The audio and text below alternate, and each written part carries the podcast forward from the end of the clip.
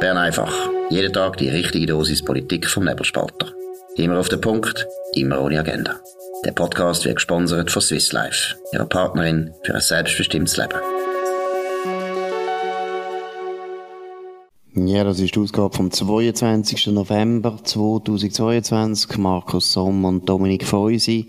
Ja, eine neue Studie ist rausgekommen vom Bund zum Thema Lohnunterschied. Was sind da die wichtigsten Einzelheiten? Über das werden wir reden. Wir reden aber auch über die AXPO, die Solaranlagen bauen will.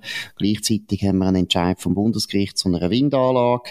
Und wir haben noch eine interessante Zahl über die ganzen Subventionen, die fließen, um die Energiepreise für die Bürger in Europa überhaupt erträglich zu machen. Und am Schluss reden wir natürlich über den Bundesrat, was da der Stand ist. In dem Sinne fangen wir mal an mit dem Lohnunterschied. Da gibt es eine neue Studie, Dominik, aus Bern. Was sind da die wichtigsten Erkenntnisse? Ja, das ist die regelmäßige Untersuchung von der Löhne in der Schweiz und die zeigt, dass der Lohnunterschied zwischen Frauen und Männern ist ähm, äh, seit 2018 um 1% zurückgegangen, von 19% auf 18%. Also da tut man alles vermischen miteinander, oder? Wenn man es dann genau untersucht, ähm, dann kann man mit der, mit der Datenbank, die man da verwendet, kann man ähm, die Hälfte von dem Unterschied erklären. Sehr viel ähm, lohnrelevante Sachen wie Berufserfahrung, wie Weiterbildung, wie Sprachkenntnis, wie Führungsverantwortung werden nicht erhoben. Darum ist es sehr wahrscheinlich, dass der andere, die andere Hälfte irgendwo durch auch erklärt werden. Das ist interessant. Das hat sich offenbar wieder das Bundesamt für Statistik durchgesetzt, wo auch bei der Medienmitteilung auch schreibt, man kann nicht automatisch vom unerklärbaren ähm, Lohnunterschied auf eine Diskriminierung schliessen. Aber das ist natürlich je nachdem, die Medienmitteilung vom Gewerkschaftsbund, von Travail Suisse sagt das natürlich, der Arbeitgeberverband sagt etwas anderes. Genau, in dem Sinne kann man jetzt da nochmal ein paar Jahrzehnte weiter streiten. Und äh, am Schluss ist es natürlich gleich so, dass man einfach mal ehrlich sein und sagen, Lohnunterschied gibt's sowieso. Ob da das Geschlecht immer eine Rolle spielt, ist noch schwer zu sagen, aber am Schluss vom Tag ist es natürlich immer eine Einzelentscheidung. Jeder Vertrag wird zwischen zwei Leuten neu ausgehandelt und da spielt es so viel an speziellen Fähigkeiten rein. Also eigentlich ist natürlich schon die, der Anspruch, dass man die Lohnunterschiede könnte je völlig genau auseinandernehmen und analysieren und erklären, meiner Meinung nach absolut irreführend. Das geht eigentlich nicht. Im Prinzip gibt es einen viel besseren Test, der zeigt, dass die Lohnunterschiede nicht so groß können sein. Weil wenn es wirklich so wäre, dass systematisch diskriminiert wird gegen, sagen wir jetzt einmal gegen Frauen, es könnte aber auch zum Beispiel gegen Secondos sein oder gegen Walliser oder Berner, dann wäre jeder Arbeitgeber Arbeitgeber sehr gut beraten, wenn er Frauen einstellen zu tieferen Löhnen, weil offensichtlich kann man Frauen, die ganz gut sind und genau das Gleiche bringen wie ein Mann, zu tieferen Löhnen einstellen und dann hätten wir eigentlich überall viel mehr Frauen, die würden arbeiten und sie wären extrem gefragt. Soviel ich weiß, Dominik, ist das noch nicht der Fall. Nein, das ist nicht der Fall. Und eben wie absurd oder wie fragwürdig so das Zahlenbiegen bei diesen Statistiken ist, sieht man an einem kleinen Detail. Wenn man wirklich tief reingeht in die Statistik hinein, dann sieht man, dass der unerklärte Anteil im privaten Sektor etwa um 1% angestiegen ist. Im öffentlichen Sektor um sage und schreibe 9,5 Prozentpunkt zugenommen hat. Also der Staat hat offenbar seit 2018 heimlich und, und entgegen allen Bekenntnissen zu Gleichstellung, Frauenförderung und Diversity und whatever, hat er Frauen äh, um 9,5 Prozentpunkt mehr dis diskriminiert. Genau, und das ist noch relativ viel, 10 Prozent. Ja. da kann man jetzt einfach davon ausgehen, dass das nicht kann stimmen sondern dass eigentlich das ein Hinweis darauf ist, dass in dieser Studie äh, offensichtlich Kriterien plötzlich erhoben werden, die vorher nicht eine Rolle gespielt haben der Schluss ist ja eigentlich der, und deshalb natürlich Gewerkschaften sind immer auf dem Thema. Letztlich ist das natürlich nur als gewerkschaftliches Anliegen, dass man kann sagen, wir den Gruppen einen Lohn geben und nicht einen individuellen Lohn, wo eben jedem Arbeitnehmer oder jeder Arbeitnehmerin gerecht wird. Und da ist einfach so, der Witz von der Marktwirtschaft ist eben auch bei der, bei der Lohn- und äh, ja, bei der Lohnbildung ganz wichtig, dass das immer individuell zwischen zwei Individuen, zwischen einem Unternehmen und einem Arbeitnehmer ausgehandelt wird. Und der Arbeitgeber weiß, was für ihn die beste Lösung ist und der Arbeitnehmer eben auch. Beide sind frei. Und wenn sie finden, der Lohn ist für mich nicht gut, zum Beispiel der Arbeitnehmer, dann nimmt er ihn gar nicht.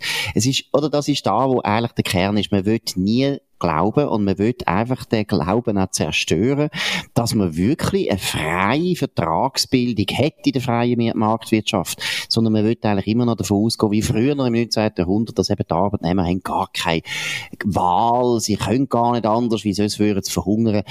Von diesen Zeiten sind wir sehr lang weit weg. Heute haben wir einen Fachkräftemangel, wir haben überall eine Arbeitslosigkeit, wo praktisch eigentlich Vollbeschäftigung heisst. Es ist so, dass der Arbeitnehmer heute eine die stärkste Position hat in den letzten 400.000 Jahren, seit wir die Steinzeithöhlen verloren haben. Das muss man sagen. Die Arbeitnehmer haben eine ganz starke Stellung, deshalb ist eigentlich Lohndiskriminierung, ob es um Geschlecht geht oder um Herkunft oder ich weiss nicht was, praktisch nicht mehr möglich. Der Arbeitgeber kann sich gar nicht mehr leisten. Oder es ist natürlich ein wahnsinniges Narrativ trotzdem, oder? Von linksgrün. Also man wird die Zahl, wenn man es dann so genau ausrechnet, oder? Die Unterschied, ähm, da kommt man irgendwie, aber eben, äh, Frauen und Männer je nach Position bunt zusammengemischt, da kann man einfach behaupten, dass Frauen irgendwie pro Jahr 8000 Franken weniger verdienen. Und die Zahl wird man, es soll ja wieder einen Frauenstreik geben nächsten Juni, oder? Das wird man gross rausstreichen und man wird jede und jede, wo da etwas anderes sagt, wo das differenziert anschaut, inklusive das Bundesamt für Statistik, und ich wirklich muss in Schutz nehmen, die haben eigentlich immer probiert, klar darauf hinzuweisen, dass in ihrer Statistik eben nicht alles drin ist, wo lohnrelevant ist, oder? Aber immer wenn, ich habe immer den Eindruck, wenn die Zahlen auf Bern kommen, dann werden sie halt politisch durchsucht, sozusagen. Absolut. Und eben, man muss mal eines betonen, der Fachkräftemangel ist so massiv jetzt zur Zeit. Jeder Unternehmer jammert darüber, dass er fast keine Leute mehr bekommt. Es gibt kein, absolut keinen Unternehmer, Unternehmer, der jetzt noch betrost ist und würde einfach sagen, ich gebe dieser Frau 8000 Franken weniger in der Hoffnung, sie kommt dann. Nein, das machen heute Arbeitgeber nicht mehr. Sie können sich das nicht leisten. Und es ist noch lustig, die Linken, die das eben im Prinzip immer noch, immer noch behaupten, das werde dort diskriminiert, sind ja dann die gleichen, die sagen, Personenfreizügigkeit dürfen wir auf keinen Fall äh, einschränken, da müssen wir weiterhin haben, weil eben der Fachkräftemangel ist so schlimm, sonst finden wir gar keine Fachkräfte. Also man muss sich schon mal entscheiden, was man will. Haben wir jetzt einen Arbeitsmarkt, der völlig austrocknet ist und der Arbeitnehmer König ist und Königin, oder haben wir das Gegenteil? Da muss man sich mal entscheiden. Gut, dann gehen wir jetzt noch zu einem ganz anderen Thema. Die Axpo investiert in Solaranlagen bis zu 1,5 Milliarden wollen die investieren. Was sind dort Einzelheiten? Ja, ich finde das eigentlich good news. Es sind Mega-Investitionen, die die Axpo plant. Äh, man will insbesondere ähm, Solarpanels an bestehende äh, Stauseen anmachen und Freiflächen, Solaranlagen nebendran, gleichzeitig auch im Schweizer Mittelland. Äh, das gibt's im Moment noch nicht. Das ist das, was man manchmal sieht, wenn man im Ausland unterwegs ist. Also so richtig grosse ähm, Solarpanels mit auf der, auf, auf der Wiese. Äh, insgesamt soll man 1,2 Gigawatt, Gigawatt Leistung ähm, haben. Ähm, das wäre, also wenn denn das wirklich, wenn, wenn, wenn das, wenn das wirklich ähm, äh, ausgelastet ist, ist das etwa ein Atomkraftwerk von der Größe von Gösgen ungefähr, aber natürlich im, in der Nacht natürlich nicht, oder? Aber immerhin, es gäbe 1,5 Milliarden Kilowattstunden Strom, das wäre ziemlich viel, ähm, kann man an sich gut brauchen, finden wir gut. Ja, es geht. Also ich, ich wow, wow. das ist eigentlich vergebliche Liebesmühe, weil es tut eigentlich am Schluss nachher unsere Abhängigkeit verstärken nach Gas, weil am Schluss ist es halt immer so, umso mehr Solaranlagen, umso mehr Windanlagen, das hätte jetzt Deutschland müssen schmerzlich erfahren, umso mehr Gaskraftwerk brauchst du, wo als Backup bereitsteht, wo man kann einschalten. Also ich muss ehrlich sagen, nach wie vor, die AXPO würde viel gescheiter dafür kämpfen, dass sie ihre Wasserkraftwerke kann ausbauen, schon das ist genug schwer, ist eigentlich unmöglich, wenn man anschaut, da müssen wir politisch jetzt richtig Druck machen und, und nicht die ganze Energie auf Solarenergie verschwenden. Und das Zweite ist natürlich Kernkraft, wo man viel mehr sollte darum kämpfen, Taxpo, und das sollte vorantreiben. Aber das dunkelt mich, Dominik, das dunkelt mich jetzt ein bisschen wirklich eben, das ist ein bisschen PR wo die wieder das Gefühl hat, so können wir uns wieder beliebt machen, nachdem wir ein bisschen unbeliebt worden sind, weil wir da Geld genommen haben oder Geld äh, uns garantieren lassen haben vom Bund. Ja, also ich finde es zwiespältig. Ja, also ich finde, natürlich zwiespältig ist es insbesondere, wenn man auf die Kosten schaut, oder? Ich meine, die Anlagen, ich gehe davon aus, dass die rechnet damit, dass die zu 60 Prozent von der öffentlichen Hand querfinanziert werden, oder? Wenn das ein bisschen höher rechnest, bist du äh, bei 3 Milliarden, bei gut 3 Milliarden, wo dann die, die ganze Sache kostet, eben für, für eine Leistung, die einem Kernkraftwerk entspricht, aber das Kernkraftwerk liefert dann Tag und Nacht. Also es ist einfach, ich finde mehr, es ist wahnsinnig teurer Strom, wo man für das, für das Geld macht und du hast natürlich einen Punkt, es ist auch unsicherer Strom, es gibt auch in den Bergen manchmal mal eine Nebelschwade, die dann drüber zieht und dann ja. ist ist die Solaranlage nicht mehr. Und die Freiflächenanlagen im Mittelland, da will ich dann auch noch sehen, wo man die anbaut, oder? Also, ja. ähm, das ist doch Stumpfsinn. Wir ja. haben keinen Platz. Eigentlich haben wir keinen Platz. Unser Land ist jetzt das ungeeignetste Land für Solaranlagen, für Wind ja auch. Wir haben keinen Platz. Und unsere Vorfahren, die ein bisschen intelligenter sind als uns, als wir, haben 100 Jahre lang genau auf den richtigen Mix gesetzt. Wasserkraft und Kernkraft. Wir haben das beste Stromversorgungssystem von der Welt. CO2-frei. Und jetzt will die Grünen so ein weiche Vorstellung haben, wie man es anders machen kann, machen wir jetzt das. Aber wie gesagt, das ist aber die Kosten von dieser Solaranlage, wo man eigentlich immer die Backup-Kosten reinrechnen und wie du weißt, äh, die Gaskraftwerke oder besser gesagt Gasturbinen, die man jetzt aufgestellt hat, also eigentlich sind sie einfach Motoren im Bierfeld, die wollen ja die Grünen schon nächstes Jahr in die Ukraine verschenken. Nein, ich meine, das sind ja alles Kosten, die man muss rechnen, oder? Die Gaskraftwerke, die man bauen müssen damit die Solaranlagen irgendwie ein bisschen Sinn machen, die müssen wir ja auch einrechnen zu diesen Kosten. Und wenn man das macht, oder? Also ich bin über eine Studie gestolpert, die stammt zwar aus dem Oktober, aber äh, von einem Brüsseler Think Tank, wo ausgerechnet hat, wie stark die Regierungen in Europa tun, ähm, die Energiekosten ähm, äh, mit Geld unterstützen. Also das ist, sind unglaubliche Beiträge, die da gezahlt werden, damit Konsumenten nicht die ganzen Kosten überwälzt bekommen. Insgesamt kommt man bei dieser Berechnung auf 674 Milliarden Euro. Aber das ist klar, ähm, die Länder, die EU und, und das Vereinigte Königreich und Norwegen, ich meine, die, die machen das mit Geld, das sie letztlich dann auch wieder müssen, in Form von Steuern irgendwo reinziehen. Und das sind unglaubliche Be Beträge. Ja, ja, und der Steuerzahler, eben der Bürger, oder besser gesagt, zuerst der Konsument, der merkt das nicht, oder? Der hat das Gefühl, ah, schön, der Strompreis ist gleich nicht so schlimm, wie die beim Bern einfach die ganze Zeit behauptet haben. Und nachher zahlt er es einfach mit den Steuern, aber das merkt er natürlich nicht, weil er dann plötzlich das Gefühl hat, ah, ich zahle jetzt da wieder Steuern für den Kindergarten von meinen Kindern und für die guten Strassen, die unsere Vorfahren gebaut haben und eigentlich nicht mehr ausgebaut werden, aber das weiß er ja nicht. Es ist eben schon, meiner Meinung nach, eine sehr äh, grosse Täuschung vom Bürger, die da abläuft. Das ist bisschen ähnlich wie das, was wir gestern besprochen haben, das Ergebnis von der Klimakonferenz in Ägypten, wo ja äh, die Staaten, also besser gesagt die westlichen Staaten gesagt haben, ja, wir zahlen jetzt einfach da den Entwicklungsländern einfach ein bisschen Geld, damit die den Klimawandel bewältigen. Und auch dort getraut man sich ja nicht, die Rechnung dem Bürger zu präsentieren. Nein, man tut dann das über Entwicklungsbanken oder Weltbank oder irgendwelche andere Fonds oder eben eigentlich Reptilienfonds, tut man das finanzieren, damit der Bürger das eben direkt nicht merkt. Oder? Das ist so, wie eine Entwicklungshilfe leistet und eigentlich gar nicht merkt, dass er da viel Geld auf Afrika schickt, ohne viel Wirkung. Also das ist nicht eine sehr eine ehrliche Politik. Gut, wir gehen jetzt zum Schluss zu den Bundesratswahlen, wo, wo natürlich immer näher rücken und wir gehen es zu, oder? Wir Journalisten, wir tun vielleicht da immer Themen aufkochen, wo gar keine Themen sind. Am Schluss ist dann gleich Rösti und Herzog. Bin ich auch immer noch der Meinung. Aber trotzdem, es ist halt gleich interessant. Ein Punkt ist gestern in Luzern die sogenannte die Roadshow von der SP, was ihre Kandidaten betrifft, oder besser Kandidatinnen, hat angefangen. Was ist ja der erste Eindruck, den man da bekommen hat? Ja, gemäss Zürich Zeitung, die dort war, ähm, haben die drei Frauen vor allem probiert, ähm, der Basis, der eigenen Basis zu zeigen, wie links das sie sind.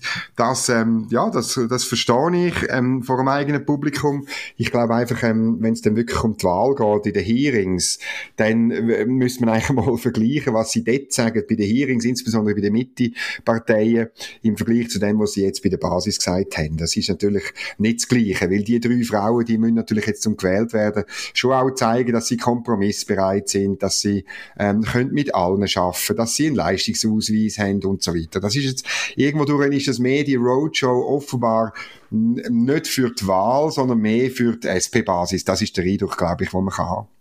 Ja, ich würde sogar noch weitergehen, oder? Eben, es macht ja eigentlich überhaupt keinen Sinn. Äh, die Bürger sind nicht der Wahlkörper. Es ist ja so. Man kann ja sagen, Volkswahl vom Bundesrat ist sehr gut. Die SP hat das früher noch, noch vor dem Ersten Weltkrieg selber äh, vertreten, hat Volksinitiativen gemacht, ist nicht durchgekommen. Äh, warte mal, das sind Demokraten gewesen. Bin jetzt nicht einmal sicher, aber die SP ist also früher noch sehr für die Volkswahl gewesen. Nachher dann nicht mehr, was die SVP plötzlich gefunden hat, haben sie es nicht gefunden. Jetzt sind sie anscheinend wieder für die Volkswahl, weil so eine Roadshow macht ja keinen Sinn. Also, ich meine, es geht ums Parlament und es geht nicht um die Basis von der SP.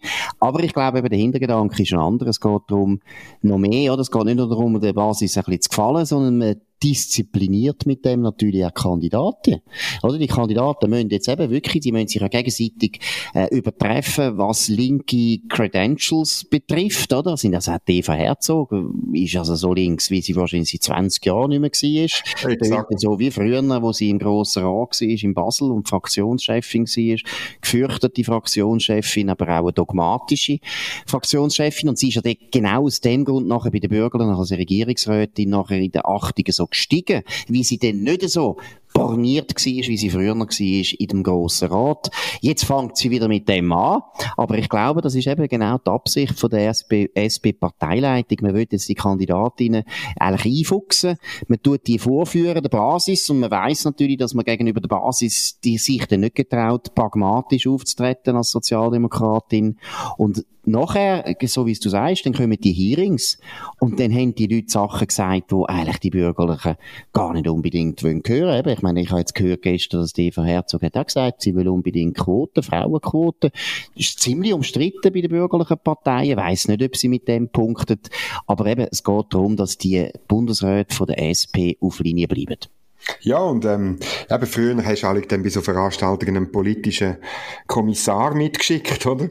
Da bin ich fast sicher, dass es äh, genug Leute gibt, die dort dabei sind und dann später kommen und sagen, aber sie hat sich doch gesagt, sie setze sich für das ein.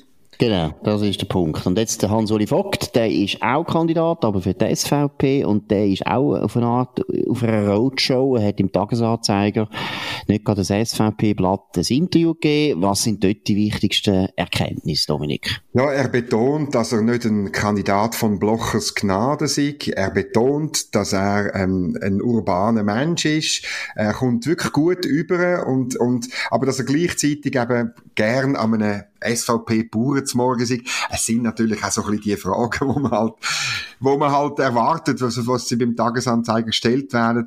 Ähm, äh, ich habe das Gefühl, es ist natürlich, wie soll ich sagen, am Wochenende hat der Albert Rösti verschiedene Interviews gegeben. Jetzt, ähm, jetzt er, er antwortet aber gut, er lässt keinen Zweifel bei den wichtigsten Themen von der SVP, dass er auf Parteilinien ist. Also wenn irgendwie man links ähm, die Hoffnung hätte, dass der ähm, Hans-Uli Vogt irgendwie linker wäre als der Albert Rösti, dann äh, glaube ich, hat er jetzt klargestellt, ähm, dass er das nicht ist. Also er betont zum Beispiel auch äh, die Linie von der Partei bei der Europapolitik. Wir übernehmen kein EU-Recht ohne die Einhaltung unserer demokratischen Mitwirkungsmöglichkeiten. Das ist ein sehr guter Satz, weil genau um das geht. Es geht bei der EU-Politik um die Frage, ob wir weiterhin demokratische Teilhabe haben von den Bürgerinnen und Bürgern in dem Land. Er sagt bei der Sozialpolitik, es brauche ein höheres Rentenalter. Er sagt bei der Energiepolitik, das Technologieverbot für neue AKW aufgehoben werden muss. Und er sagt bei der Asylpolitik, dass es eine Überarbeitung von Flüchtlings- und Rückführungsabkommen brauche. Und, und ähm, ja, ich meine, da muss ich wirklich sagen, das ist, äh, wie soll ich sagen, da unterscheidet er sich nicht einmal so oft, nicht so wahnsinnig vom Albert Rösti.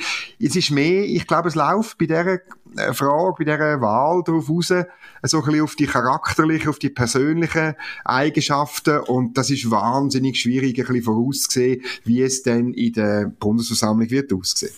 Absolut. Und äh, ein wichtiger Punkt ist ja, wo man immer wieder muss allen Leuten in Erinnerung rufen unser System ist ja insofern ein, ein, ein hinterhältiges System. Niemand wird Bundesrat mit den Stimmen von der eigenen Partei, das sowieso, aber er braucht immer auch die Stimmen von anderen Parteien. Das heißt, die anderen Parteien, also die Konkurrenten, wählen den Bundesrat von der eigenen, mhm. von der anderen Partei. Und das heißt eben, äh, sowohl FDP wie auch Mitte, auch SP, Grüne, GLP, die alle treibt immer die gleiche Frage um. Neben der politischen Haltungen, die ganz wichtig ist, oder? Neben der Kompetenz, die auch wichtig ist, und dann sicher auch die Sympathie, mag man den oder nicht? Hat er mich als Hinterbänkler je grüßt? Oder fängt er erst jetzt wieder plötzlich an grüßen, seit er Kandidat ist? Das passiert sehr häufig im Bundeshaus, ist ein bisschen peinlich, aber passiert immer. Nein, aber am Schluss geht es jeder Partei ein bisschen darum, überlegen, wird der stark im Bundesrat? Also wird der die Interessen von seiner Partei können durchsetzen gegen unsere Vertreter oder nicht? Und ich würde sagen, bei Rösti Vogt ist doch das die grosse Frage, wo sich die anderen Parteien stellen. Wer ist leichter an die Wand spielen, wer setzt sich weniger gut durch. Und ich glaube, das ist zur Zeit, wenn ich so recht gesehen glaube ich immer noch, dass die Leute wahrscheinlich eher das Gefühl haben, der Vogt wäre formbarer als der Albert Röst. Ich weiss nicht, wie du es siehst. Also man hört Verschiedenes und, und ich glaube wirklich, es kommt wahnsinnig stark. Viele sagen auch, ich will, ich will hören, was sie sagen in den, in den Hearings, wo äh, nächste Woche dann stattfinden, in den Fraktionen, nächste und, und, und teilweise übernächste Woche. Ähm, sie wollen auch noch in den Fraktionssitzungen, die es vor der Session gibt, wo meistens der Freitag, Samstag sind, wo man es auch besprechen.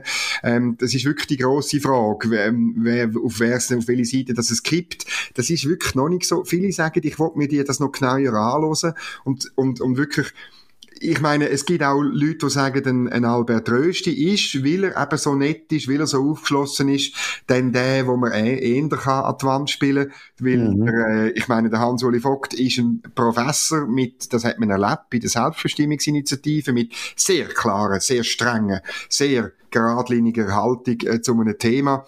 Ähm, darum ist im Moment, glaube ich, nicht ganz einfach zu beantworten, wie, wie wer da Favorit ist. Absolut, ich bin dieser Meinung und ich habe gehört aus der SVP, du hast das wahrscheinlich auch gehört, dass der Hans-Uli Vogt wirklich, äh, wirklich einen sehr guten Auftritt gehabt hat im Hearing. Es sind ja alle Kandidaten auch noch einmal müssen sich äh, stellen und dass er das sehr gut gemacht hat und äh, ich glaube, er ist, er ist gut, er kann gut präsentieren und wie gesagt, äh, es ist sehr, man kann lange darüber diskutieren, wer wird denn vielleicht stärker oder schwächer im Bundesrat, aber ich, ich kann es einfach in Erinnerung rufen, das ist ein sehr wichtiger Punkt, wo man immer vergisst in den Bundesratswahlen dass eigentlich Parteien, Konkurrenten haben gar nicht so starkes Interesse, dass jetzt das gerade ein neuer Star wird im Bundesrat, sondern sie wollen eigentlich eher den, wo es am besten können Schlitten fahren mit. Gut. Das war Bern einfach gewesen, an dem 22. November 2022. Dominik Freusi und Markus Somm. Ihr könnt uns abonnieren auf nebelspalter.ch, auf Spotify, auf Apple Podcast und so weiter. Würde uns freuen, wenn ihr euch uns würdet abonnieren. Wir sind in guter Gesellschaft. Wir sind über 160.000 Abonnenten haben wir jetzt auf Bern einfach. Das ist einzigartig. Danke für die Loyalität, danke fürs Interesse. Wir sehen, und besser gesagt, nein, wir hören uns morgen wieder zur gleichen Zeit auf dem gleichen Kanal. Wir wünschen einen sehr schönen Abend.